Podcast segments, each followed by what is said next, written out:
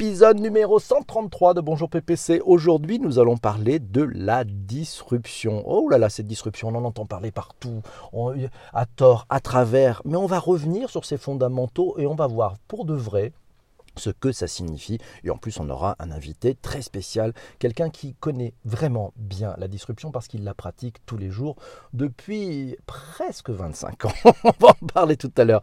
Alors, qu'est-ce que c'est que la disruption? De quoi parlons-nous? Selon la définition présente dans le dictionnaire de la langue française, et oui, c'était en 1874, Émile Littré avait titré sur le mot disruption, disant que ça signifiait une rupture ou une fracture.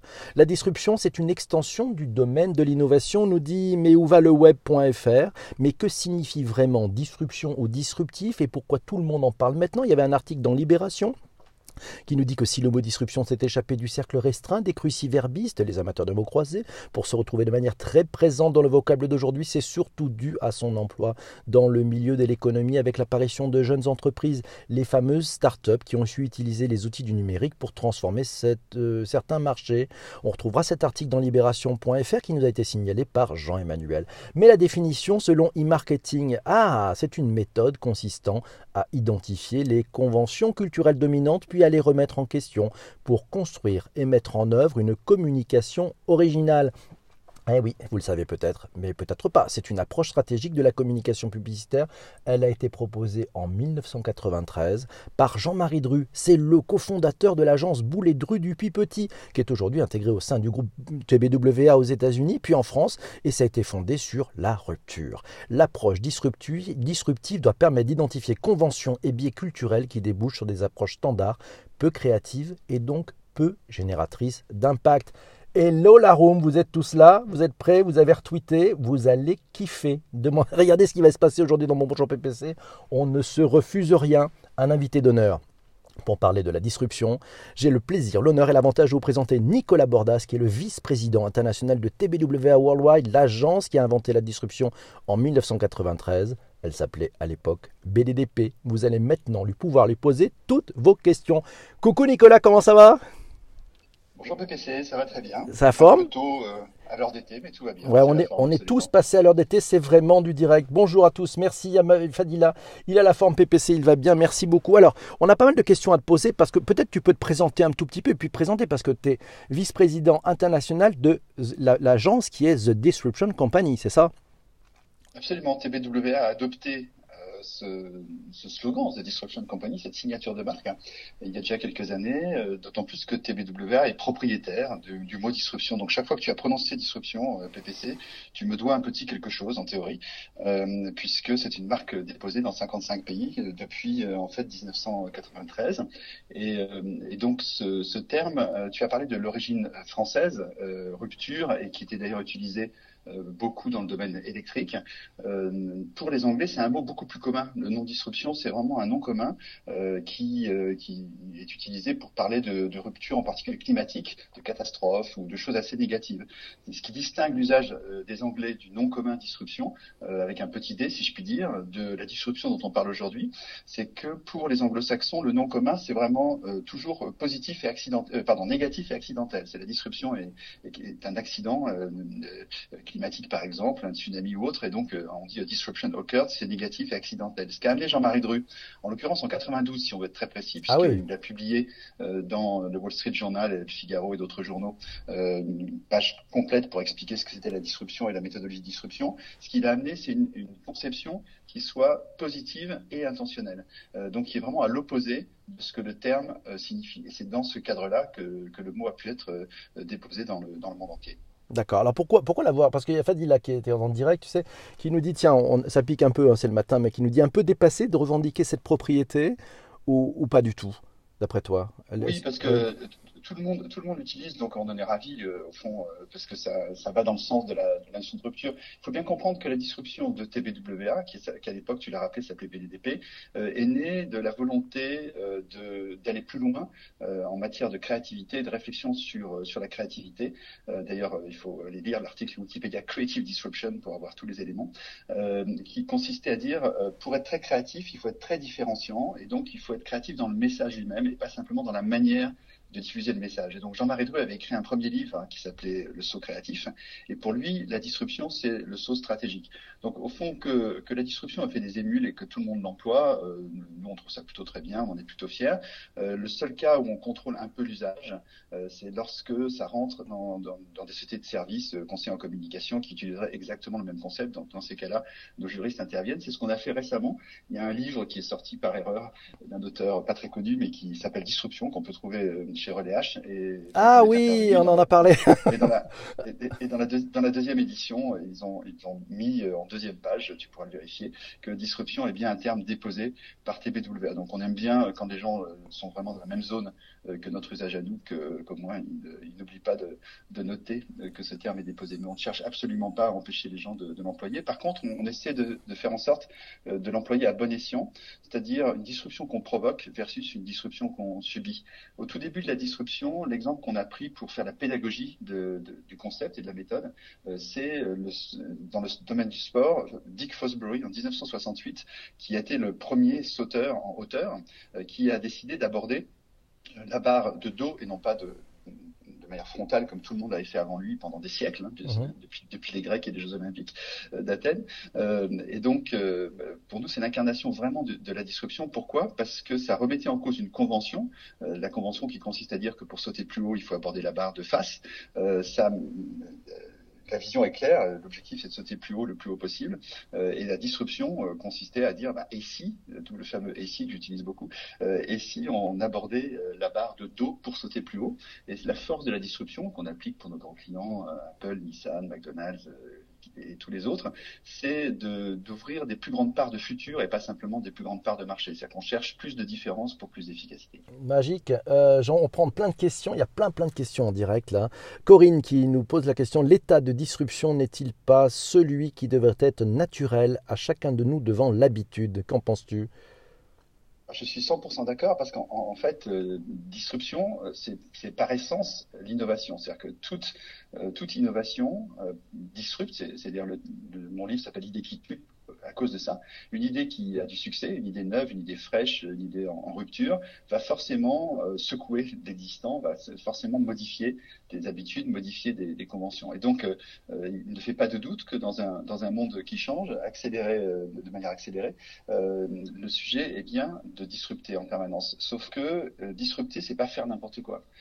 disrupter, c'est choisir au nom de quoi on disrupte. Autrement dit, quelle est la vision qu'on veut établir, quel est le nouvel état du monde qu'on veut créer par la disruption. Donc toute, la théorie de la disruption positive consiste à dire, il ne s'agit pas de faire n'importe quoi pour se faire repérer, se faire remarquer, faire du neuf, faire du frais. Il s'agit de produire euh, une disruption stratégique, c'est une rupture stratégique plus exactement, euh, qui, qui va établir euh, la, la, vision qui est la sienne, la vision de son projet, que ce soit d'ailleurs un projet économique ou que ce soit un projet politique, culturel ou social. Alors c'est Mathieu qui nous pose cette question, est-ce qu'on est tous vulnérables face à la disruption selon toi? Absolument, parce que la rupture accidentelle peut arriver partout. Le tremblement de terre est une rupture accidentelle de, de, l'écorce terrestre qui peut arriver. Donc, euh, il y a des disruptions totalement naturelles. Euh, et donc, la disruption au sens anglais, c'est-à-dire accidentelle et négative, on en est potentiellement tous victimes. De l'intérêt de, comme il était écrit euh, sur la couverture du deuxième livre de Jean-Marie Dru, de disrupter avant d'être disrupté. L'intérêt, c'est de choisir, dans un monde qui change, on vieillit mécaniquement. C'est-à-dire que si on ne bouge pas, euh, on devient ancien. Euh, et, donc tout l'enjeu, c'est de, de, choisir en fait euh, la voie disruptive qui est la sienne dans son dans, son univers concurrentiel. Et donc on se doit tous, en quelque sorte, de, de, de disrupter avant d'être disrupté. Donc oui, on est tous victimes de, disruption tous les jours. Magnifique. Alors, je vais en profiter pour remercier pour leur retweet Chadia, Virginie, Massio, Nadine, Clémence, Rudy et aussi un certain Nicolas. Merci à vous tous. Alors, on continue avec ces questions. Vous pouvez poser toutes vos questions à, Nicolas Bordas. C'est une question de Virginie. Y a-t-il des disruptions réfléchies et conceptualisées? Euh, Enfin, il y a des disruptions réfléchies et conceptualisées du type Uber, Airbnb. C'est ça? C'est conceptualisé selon toi? Exactement. Alors, euh, quand, on, quand on décide de disrupter en remettant en cause une convention pour imposer son modèle, imposer sa vision, c'est une disruption au sens de TBWA, c'est-à-dire une disruption euh, volontaire et positive. Après, la conséquence de cette disruption euh, peut être une disruption négative. Autrement dit, euh, les chauffeurs de taxi vont regarder, c'est ce qu'on appelle l'ubérisation en général d'ailleurs. Euh, je préfère que la disruption négative soit associée au mot d'ubérisation comme disruption au fond dans le domaine économique et marketing. Cela, ils vont se sentir entre guillemets disruptés, ils vont subir la disruption. Donc en fait, c'est comme le yin et yang. c'est comme les Chinois qui nous disent que, que dans le mot crise il y a opportunité. La disruption a à la fois une dimension positive, puisqu'elle construit, et une dimension négative, puisqu'elle détruit. C'est ce que, c'est ce que j'ai appelé l'idée qui tue. L'idée qui tue, c'est une idée qui construit, elle a un succès éventuellement phénoménal parce qu'elle est très subversive, mais en même temps, elle détruit quelque chose. Donc, si elle détruit quelque chose, il y a des victimes, en quelque sorte, de cette destruction. Donc, il y a toujours cette double, euh, cette dualité, cette double dimension euh, dans la notion de disruption. Ouais, ça, c'est parce que, comme dans toute innovation, il y a toujours un aspect en, creux, en fait, hein, dans une innovation. C'est-à-dire qu'il y a aussi une destruction derrière. Ok. On parle souvent. Euh, très...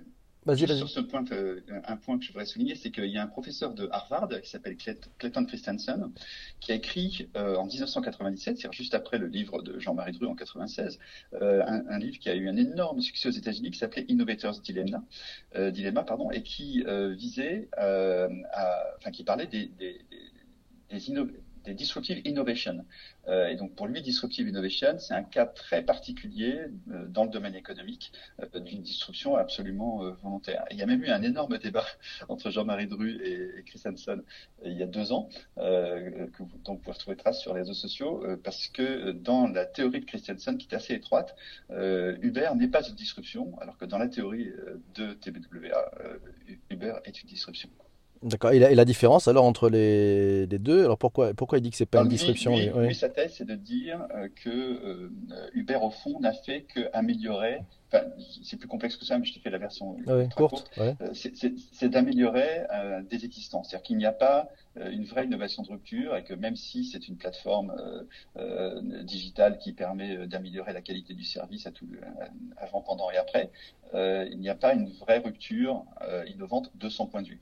là où nous disons chez TPWA qu'il y a une convention de la manière de prendre le taxi qui est remis en cause au nom d'une vision qui est celle d'Uber. Et donc à ce titre-là, il y a bien de notre point de vue une disruption. Ok, alors j'ai une question pour toi de la part de Patrick. Euh, une tendance de ce début d'année, nous entrons dans l'ère de la désillusion, du questionnement, de l'incertitude, de la défiance et de l'après des nouvelles technologies. On entre aussi dans l'ère où les nouvelles technologies deviennent des commodités. On peut se poser la question, la plus belle des innovations ne serait-elle pas de ne pas innover? Voie de revenir en arrière, qui est une tendance un peu visible au South by Southwest, c'est le rétro trust, Comment prendre le temps de ne pas innover? Cette tendance à la désillusion, Nicolas, est-ce que tu la ressens? Et est-ce que la plus belle des innovations ne serait-elle pas de ne pas innover? Alors oui et non, donc je la ressens oui, euh, mais c'est une tendance enfin, qui, est, forte en ce moment, mais il faut la relativiser tout de même, et qui a toujours existé. Le vintage, c'était aussi un peu ça, un peu une forme de retour en arrière marketing. Mais, euh, mais au fond, euh, tout provoque toujours, tout excès provoque toujours l'opportunité d'une disruption. Autrement dit, aujourd'hui, par exemple, dire je sors des réseaux sociaux, c'est une disruption par rapport à la convention qui consiste à dire tout le monde doit y être ou tout le monde y sera. Euh, donc euh, c'est vrai sur tous les marchés. Lorsqu'un lorsque sur un marché quelqu'un qui a disrupté est rejoint par tout le marché, ça devient une convention et donc euh, pour se redifférencier, il faut décider de refaire un saut stratégique, de refaire une rupture stratégique, donc de réopérer une disruption. Donc le, les excès entre guillemets de la digitalisation conduisent à des opportunités euh, diverses disruptions. Nous, chez TBWA, on on a une, banque de tendances qu'on appelle des edges dans notre jargon à nous. Euh, il y en a une soixantaine à peu près, et je dirais il y en a, probablement une dizaine qui sont sur les 60 qui, s'inscrivent dans ce cadre de là, c'est euh, la, recherche, j'allais dire, d'un meilleur équilibre euh, par rapport euh, à l'évolution et à la sustainability et, à l'évolution de l'environnement euh, qui conduisent à, revenir d'une certaine manière à des choses qu'on pratiquait avant, genre la conversation par exemple. je, rebondis, c'est Massio qui nous a trouvé un article dans pressecitron.net qui parle et qui dit Et si les gilets jaunes étaient l'expression ultime de la disruption Qu'en penses-tu? Les gilets jaunes, c'en est une de manière incontestable. donc en matière politique, euh, je fais un peu de pub pour mon livre L'idée je montre que les disruptions politiques euh, religieuses culturelle et économique fonctionnent en fait de, la même manière sur la question de la subversion, du latin subvertere, qui veut dire mettre ce qui était dessous dessus en quelque sorte. Et donc les gilets jaunes de ce point de vue-là, c'est incontestablement une forme d'action subversive, à la fois dans sa conception, donc des gens entre guillemets qui se vivaient euh, de la France d'en bas, je peux en parler d'autant plus que moi je viens de Clermont-Ferrand qui est quand même en bas de la Loire, euh, de la France d'en bas euh, par rapport à la domination de, de l'intelligentsia parisienne, on va dire comme ça pour, faire simple, et, et, par ailleurs leur mode d'action est lui-même disruptif, autrement dit ils, ont, ils ont piqué à Netflix la notion de série, et de ce point de vue-là, aller chercher sur un autre marché, j'allais dire un mode d'action ou de communication fait partie des, des leviers classiques de la disruption. Si, si tu devais nous, nous redonner euh, très clairement la méthode que vous utilisez chez TBWA pour, euh, pour travailler sur les disruptions, euh, vous faites comment alors? En fait, c'est très simple. C'est très simple. C'est une valse à trois temps. Donc, d'ailleurs, on fait des disruption days. J'en ai encore fait deux la semaine dernière avec nos clients, qui sont des journées de, disruption pour retrouver des idées, une idée ou des idées. et donc, c'est une valse à trois temps qui repose sur les conventions d'un côté, la vision de l'autre, et l'idée qui permet d'accélérer le fait de remettre en cause une convention au service de l'idée. Travailler sur la vision pour les marques, c'est pas nouveau, ça existe depuis 30 ans, euh, et donc euh, il est rare qu'on commence à communiquer sur quoi que ce soit sans se poser la question de ce qu'on veut accomplir, de là où on veut aller, de la vision qu'on peut avoir, des nouvelles lunettes qu'on veut donner au marché. Donc je dirais que cette partie-là n'est pas la partie originale de la méthode, mais elle est absolument nécessaire. Ce qui est original dans la méthode, c'est de se dire, euh, on va euh, réfléchir à l'angle, en quelque sorte, dirait un journaliste qui titre son, son, mhm. article, on va réfléchir à l'angle de l'innovation de rupture, enfin de, de l'idée de rupture, euh, en, regardant les conventions, que ce soit des conventions corporate, que ce soit des conventions marketing, que ce soit des conventions de communication, que ce soit des conventions euh, du côté des clients, euh, qu'on appelle des insights chez d'autres, mais, mais, le concept de convention est beaucoup plus large que le concept d'insight. Et donc, on va se poser la question de qu'est-ce que je veux changer dans la tête des gens? Je prends un exemple très concret quand Apple en 1984 euh, a lancé Macintosh aux États-Unis, ils ont fait un film très connu euh, d'une fille qui lance le marteau dans l'écran de Big Brother pour dire 1984 ne sera pas 1984, Apple a inventé Macintosh. Euh, le problème en Europe, c'est qu'Apple s'est lancé en 85, donc ce film qui a été fait par euh, Child l'agence de TPW aux États-Unis, euh, marchait moins bien en 85 qu'en 84, et donc il a fallu faire une autre campagne. Et l'autre campagne qui a été faite, en l'occurrence par CLNBBDO, Mhm. L'agence où je travaillais à l'époque. Euh, ben, ils sont Avec. Certains Philippe Michel. Le, M, de CLD BDO. Cette campagne disait N'apprenez pas à devenir une machine, Apple a inventé Macintosh. Et moi, c'est l'époque où je, je, suivais des cours à l'ESSEC euh, de Fortran, de COBOL et d'APL. Donc, cette convention qui consistait à dire c'est normal de devenir une machine euh, quand euh, on veut utiliser un ordinateur, et la convention que Apple a décidé euh, de, de, de, remettre en cause pour servir euh, sa vision, qui est la machine doit être au service de la créativité de l'homme. Donc voilà, une, j'allais dire une disruption parfaite, mais enfin je pourrais en faire d'autres. pour Airbnb, on a, on a, fait une très jolie disruption qui s'appelle Vivez comme un local, Live like a local, mm-hmm. qui, consiste, qui, est, qui, est, une remise en cause de la, la convention du tourisme et qui consiste à dire que ben, le tourisme le, le, plus réussi, c'est celui qu'on vit avec des, avec des gens locaux. Euh, et donc, c'est pas d'aller visiter nécessairement la Tour Eiffel euh, ou la pyramide du Louvre, euh, mais c'est d'aller vivre dans les quartiers où les gens, des vrais gens vivent, etc. Donc ça, c'est typiquement une approche sur, de cette valse à trois temps convention, vision, disruption. Ok, merci Nicolas. Alors, je prends le, le dans le direct, on a on a une, une conversation qui s'est installée entre Stéphane et Shadia. Stéphane nous dit Uber n'a fait que gommer les frottements, à savoir l'attente d'une voiture et le paiement. Ce n'est pas disruptif. Par contre, Amazon Go, Amazon Go est vraiment disruptif. Et, Shadia est d'accord avec Stéphane. Qu'est-ce que tu en penses? Moi aussi, j'ai l'impression qu'Uber, c'est une amélioration. C'est quand même pas un saut quantique. Hein, c'est 100% la thèse de Clayton Christensen. Donc, de ce point de vue-là, elle se défend tout à fait. Lui, il a défendu dans 14 pages dans la Harvard Business Review. Donc, ça, prouve. Ah oui, il sait faire court. Il sait faire court. il sait faire court. Mais, mais en l'occurrence, oui, euh, il, y a des, il y a des gradations dans la disruption. Donc, effectivement, euh, on, peut, on peut graduer de manière relativement objective, mais aussi on peut graduer de manière relativement subjective euh, le degré de, disruption. Donc, en tout cas, Amazon Go, Amazon Go est sûrement une disruption. Je, je, continue de penser qu'on peut défendre la thèse alternative de Christensen, qui est que Uber est aussi une disruption.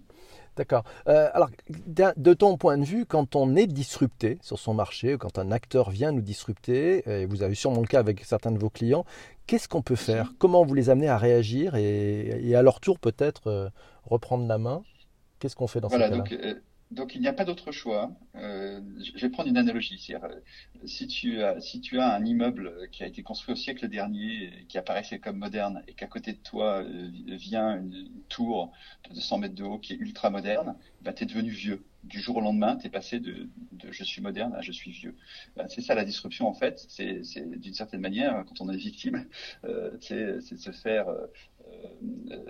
Dater en quelque sorte euh, de, manière, euh, de manière immédiate. Donc pour ce faire, il faut retrouver sa forme de modernité. Ça ne veut pas dire euh, copier le voisin en disant je vais faire une tour plus haute, mais trouver le message qui fait comprendre aux gens qui passent, parce que je, je continue cette métaphore, qui passent dans ta rue devant ton immeuble, quelle est la nature de ta modernité, qui est peut-être plus authentique, qui a peut-être plus de racines, etc. Aujourd'hui, je sais pas, moi, la semaine dernière, j'étais au siège de Kering, qui est juste derrière le, le bon marché, euh, c'est un mélange d'authenticité euh, et, de tradition et de modernité qui est, proche de la perfection, pour prendre cet exemple. Donc on peut être, euh, moderne en faisant un, sublime immeuble de la fondation Vuitton dans le bois de Boulogne, mais on peut être moderne à sa manière en respectant le passé et l'authentique. Donc en fait, il faut trouver sa voie, comme dit Lao et donc le sujet, c'est de trouver sa disruption. Et trouver sa disruption, c'est jamais que exprimer radicalement sa différence. Donc il faut bien réfléchir sur sa différence, sa vision, et chercher une manière radicale de l'exprimer. Et pour que ce soit radical, il faut que ça remette en cause quelque chose de fort, quelque chose de sérieux, une convention forte. Ok, alors c'est Corinne qui nous dit encore une fois l'intention et la finalité mesurent la disruption à l'aune du besoin exprimé. J'ai une dernière question pour toi, Nicolas, puis après on va passer pour ceux qui sont dans le direct euh, bah, au choix du sujet de demain. Puis après, on fera un petit rôti, un retour sur le, temps que vous avez passé. La dernière question pour toi, elle vient de, de Massio. L'après-disruption, c'est quoi selon toi, Nicolas? Est-ce qu'il y a un après la disruption? Euh, Moi, je pense que tant que le monde n'a pas totalement disparu, oui. C'est-à-dire que euh, je pense que la, grande disruption avec un grand D, c'est la disparition euh, de l'humanité. Donc je ne la souhaite pas personnellement. Donc je souhaite qu'on ait l'occasion de, disrupter euh, à l'infini. Je crains que ce ne soit pas forcément le cas, malheureusement. mais je, ne vois pas, je ne vois pas d'autres fin de la destruction que la fin de l'humanité. Voilà, c'était voilà, oh on finit sur un truc de fou. Et non, ce n'était pas un 1er avril, mes amis. Mais, si, c'était un 1er avril. Merci. je ne suis, pas Nicolas Bordas. Il n'est pas Nicolas Bordas. Merci à toi, Nicolas. Merci infiniment. Euh, vous, qui, avez écouté ce podcast en direct, enfin en replay sur, euh, sur iTunes, sur, euh, sur Google Podcast et sur Spotify, n'hésitez pas à mettre un petit commentaire, quelques étoiles, et on se retrouve demain pour le sujet, bah, le sujet qu'on va choisir maintenant en direct avec ceux qui sont sur Twitter. À demain les amis, ciao.